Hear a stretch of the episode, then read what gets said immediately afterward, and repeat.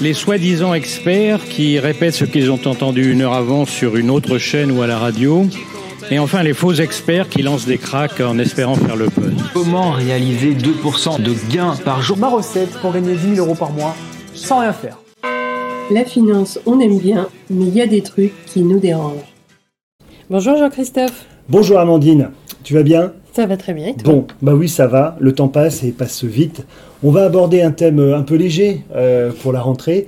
Euh, de quoi parle-t-on? Eh bien, on va aborder un thème euh, tout sauf léger, Jean-Christophe, un thème à la mode, bankable, l'intelligence artificielle. Mais oui, j'ai vu un film non moins bankable hier, The Creator, qui, Ouais. qui traite de ce thème. Je te laisse parler. Non, je croyais que tu voulais faire la pub. Bah, Alors, on entend euh, beaucoup d'effets d'annonce, beaucoup d'espoir, mais aussi beaucoup de peur face à cette nouvelle technologie. La planète finance, eh bien, elle est évidemment concernée en premier chef, et son corollaire, toujours agaçant, Très. le marketing, jamais en rate quand il s'agit de vendre à Madame Michu du Bitcoin ou de l'IA. Mais oui, j'attends un confrère non moins célèbre qui, après le Bitcoin, va se ruer sur l'IA. Euh, je l'attends, mais je tairai son nom par discrétion. Oui, merci Jean-Christophe. Donc. L'IA a été au centre euh, de l'attention ces derniers mois. Tu en as entendu parler depuis le déploiement de ChatGPT, tant du côté de l'opinion publique que de la communauté financière, Bien avec sûr. l'explosion des performances de Nvidia. Et oui, le lancement de ChatGPT en novembre 2022 a fait l'effet d'une bombe. Euh, son adoption a été extrêmement rapide, 100 millions d'utilisateurs actifs atteints en deux mois, ce qui en a fait l'application grand public à la croissance la plus rapide de l'histoire. OpenAI avait récemment annoncé que ChatGPT générait environ 1 milliard de dollars de chiffre d'affaires. Ouais, puis c'est tout le secteur qui en Eh a oui. profité. hein. Depuis le début de l'année, le Nasdaq, qui est a priori plus impacté par la thématique de l'IA, affiche une hausse deux fois plus importante que le SP500, plus Enfin, il y a 34%. eu une baisse aussi deux fois plus 3,17. importante euh, Eh oui. l'été dernier. Bon, enfin Ouais. bon. Nvidia, euh, figure de proue de l'IA car ses cartes sont utilisées pour les systèmes d'apprentissage, a bondi de 400%. Tout à fait. La technologie des GPU euh, euh, distincte des CPU. Enfin, on ne va pas rentrer dans les détails. En fait, d'une manière générale, les secteurs de la tech et de l'IA donc, ont bénéficié d'un rebond des flux. Mais l'IA, c'est pas nouveau en fait. hein. Le terme a été introduit pour la première fois en 1956 par un scientifique américain nommé John McCarthy, à ne pas confondre avec le McCarthyisme, Ah ouais. pas du tout la même chose. Et de nombreux progrès ont été accomplis dans les années euh, 90, avec une nette accélération dans les années 2010. Euh, te souviens-tu, Amandine, le match Deep Blue contre Gary Kasparov en 1996 Ah oui, évidemment. et oui, où Gary Kasparov avait accusé les ingénieurs euh, de tricherie. Et plus encore, le match remporté, ça on le connaît moins, par AlphaGo, ordinateur, super ordinateur créé par Google, contre le champion du monde de l'époque du jeu de Go, euh, qui, je rappelle, est considéré comme un des jeux les plus complexes du monde. Alors, le développement en fait récent trouve sa source dans plusieurs phénomènes, mais notamment l'accélération incroyable de la puissance de calcul des ordinateurs. C'est essentiellement grâce à leur puissance grandissante qu'il est possible de réaliser des simulations sur le comportement de milliards de neurones à un coût raisonnable. Parce qu'en fait, les données sont la source et l'alimentation nécessaire à la création d'une IA. L'explosion du volume de ces données était en fait un prérequis pour son développement. Le marché du big data, je te rappelle, est estimé à 200 milliards de dollars. Le volume de données est ainsi censé doubler tous les deux ans. Il atteint actuellement 60 zeta-octets. Eh, tu m'insultes là? Non? Ah non, c'est pas une insulte, pardon. Zeta-octet. Alors, euh, oui, je connais ces giga, tera, péta. Euh, après, je suis paumé. Hexa, zeta, et je crois qu'il y en a encore d'autres après. Enfin, c'est quand même assez fou de se dire que euh, l'humain a créé une technologie lui permettant de raisonner et de faire des liens avec autant d'informations. Et en fait, euh, comme toujours d'ailleurs, nous sommes bien en dessous de ce que nous réserve l'avenir euh, en termes d'imagination pour les, ne serait-ce que les prochaines, cinq prochaines années. Alors, petite précision, il faut faire la distinction entre ce qu'on appelle le machine learning et le deep learning, c'est-à-dire d'un côté la capacité d'apprendre sans programmation explicite de la capacité à fonctionner comme le cerveau humain Mm. pour résoudre des problèmes complexes. Euh, donc, enfin, pour ce qui concerne le, le deep learning, ce, ce dernier utilise des, des, réseaux, enfin, des réseaux, je vais y arriver, il faut que je me calme, des réseaux de, de neurones artificiels profonds composés de couches de traitement successifs.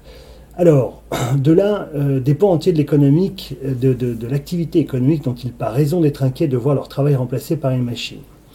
Alors oui et non. Euh, et de toute façon, nous sommes globalement dans un changement de paradigme, un de plus, euh, qui va entraîner certainement euh, le rapport, euh, le changement du rapport de l'humanité au travail, compte tenu des gains de productivité et de ses conséquences. Oui, tout à fait. Puis les premières études sur l'IA générative indiquent un potentiel notable justement sur cette productivité. Mm. Par exemple, en 2022, l'étude de Kaliam Baku tente d'estimer l'impact des modèles de langage sur la productivité des ingénieurs logiciels. Eh bien, résultat, il peut produire quand même deux fois plus vite avec un gain de productivité de 55% en moyenne. Et si on regarde les grandes innovations, malgré tout, euh, historiques comme la machine à vapeur, l'électricité, la voiture, l'avion, les ordinateurs, Internet, elles ont eu un impact in fine positif, mais transitoirement négatif, le temps du fait des coûts de développement qui sont associés, comme les infrastructures, les compétences à acquérir, et, et j'en passe. Là, actuellement, PwC et McKinsey sont très optimistes dans leurs prévisions, avec des gains allant jusqu'à 60 20 pardon, 25 trillions de dollars d'ici 2040 au niveau mondial, et l'idée d'un impact moyen annuel sur la croissance jusqu'à 1% sur cet horizon. Oui, un impact positif. Euh, c'est la théorie, alors ça c'est pas nouveau, schumpeterienne de la création destructrice d'emplois. Ouais, Donc en fait, même si les effets sur l'emploi sont incertains à moyen terme, euh, c'est plutôt positif. Euh, c'est d'ailleurs corroboré par une autre étude de l'Université de Hong Kong, euh, alors qui d'ailleurs n'a absolument aucun rapport avec euh, l'emploi, mais qui indique que 63% des informations générées par ChatGPT se, révèlent exactes, et quel que soit le domaine, une IA fera toujours mieux que 80% des humains dans un domaine d'activité quel qu'il soit, quand bien même un expert pourrait trouver toujours à redire sur la pertinence de la réponse. Enfin, n'oublions pas, euh, évidemment, encore qu'on n'en est qu'au début. hein. En d'autres termes, on ne peut pas reprocher à un enfant de 5 ans, je parle de l'IA, une réponse aussi pertinente qu'un adulte sur un sujet donné. Alors, est-on plus à l'aise pour autant de laisser une machine se tromper plutôt que l'inverse? Bonne question. Bah oui, on sera toujours plus rassuré qu'une machine se trompe. Et on a tort, car le problème ne se pose pas en ces termes. Euh, au début du siècle, les palefreniers euh, pensaient qu'un cheval aurait toujours plus de sensibilité pour trouver son chemin, c'est-à-dire d'aller d'un point A à un point B. Mais ça n'a pas enlevé le fait qu'une voiture et maintenant un GPS seront euh, bien plus efficaces. Et euh, de ce fait, ben, le cheval a été remplacé par la voiture. Mais ouais, c'est la peur du changement. Ça, Toujours. Ouais, si l'encadrement euh, réglementaire et législatif euh, pourrait ralentir la diffusion de l'IA, son utilisation s'est accompagnée d'une très forte progression des actions en justice impliquant directement ou indirectement Eh oui. son usage. Game of Thrones, Ouais. C'est le problème des droits d'auteur, effectivement, mais aussi de la protection des données personnelles. Donc ça, ça justifierait de la part des États des réponses adaptées, mais qui sont souvent trop longues. hein. toujours. Concernant son utilisation, eh il s'avère que les travaux empiriques récents suggèrent que l'IA soit plus utilisée comme un outil complémentaire plutôt que de substitution. Elle deviendrait plutôt un outil d'aide à la décision et à plus forte raison pour les professions intellectuelles supérieures. En fait, elle serait à même d'automatiser des tâches de recherche et d'analyse avec un temps libéré pour le travailleur qualifié. Alors certains experts de l'IA Ouais. euh, qui se disent experts disent que l'avenir appartient à des couples mi-homme mi-machine qu'ils ont baptisés Centaure. Pourquoi pas Oui, oui, t'as raison. euh. Mais encore une fois, les projections qu'on peut faire sur le devenir de l'IA sont certainement bien en dessous de leur empreinte sociétale à court terme. hein. Oui, oui, j'adore les experts hein, euh, qui n'avaient évidemment pas imaginé euh, plus récemment la pandémie mondiale ou une guerre en Ukraine. Bon, enfin bref, les fameux experts au costume vide, euh, donc pourquoi pas les centaures? Euh, de toute façon, personne à ce jour n'imagine le potentiel réel des conséquences de l'utilisation des IA. Euh, pour exemple aussi, les codeurs ne vont pas disparaître, euh, mais ceux-ci vont maintenant changer de- d'apprentissage, de, langage, pour permettre de programmer des IA, qui à leur tour vont programmer avec infiniment plus d'efficacité et de pertinence. Tout à fait. Et je vais quand même terminer, Jean-Christophe, par une expérience de pensée imaginée par John Searle dans les années 1980. Il s'agissait de la chambre chinoise. Ouais. Si on imagine une personne qui n'a aucune connaissance du chinois, on l'enferme dans une chambre. On lui donne un manuel de symboles et de règles simples qui lui permettent de répondre à des phrases en chinois.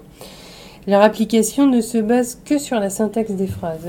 Eh bien, en appliquant les règles données, la personne répond aux phrases en chinois d'une manière incroyable, Mhm. avec une syntaxe irréprochable qui laisse deviner un langage maternel, alors qu'en fait, cette personne n'a aucune compréhension du dialogue en cours. Cette expérience suggère qu'il ne suffit pas d'être capable de reproduire exactement les comportements linguistiques pour parler de la langue, mais le langage doit se doubler d'une conscience intentionnelle. Qu'est-ce que tu en penses? Est-ce que, Où est-ce qu'on en est par rapport à l'IA Ah bah écoute, euh, je pense qu'on a déjà dépassé ce stade, Amandine. Alors bon, peut-être pas sans parler de conscience intentionnelle. Moi j'ai été surpris d'apprendre, euh, ça sera un peu la conclusion, qu'un chercheur belge euh, se soit suicidé après avoir discuté un mois avec une IA qu'il avait conforté dans son éco-anxiété, hein, la, peur de l'avenir à l'urgence climatique. Mm. Alors, bon, pour la petite histoire quand même, cher client, elle se nomme Elisa Elisa, l'IA, hein, pas Cortana, Elisa. Donc si jamais vous l'entendez dans vos, dans, vos baffles, euh, bah, fuyez. Hein. Euh, en tout cas, ne discutez pas avec elle. Voilà. C'est tout pour aujourd'hui. Donc, euh, ma chère Amandine, on se retrouve le mois prochain. Tout à fait. dans des lieux d'ailleurs prestigieux. Je te rappelle qu'on a une soirée. on en reparlera sans doute plus tard. Et d'ici là, à bientôt. À bientôt.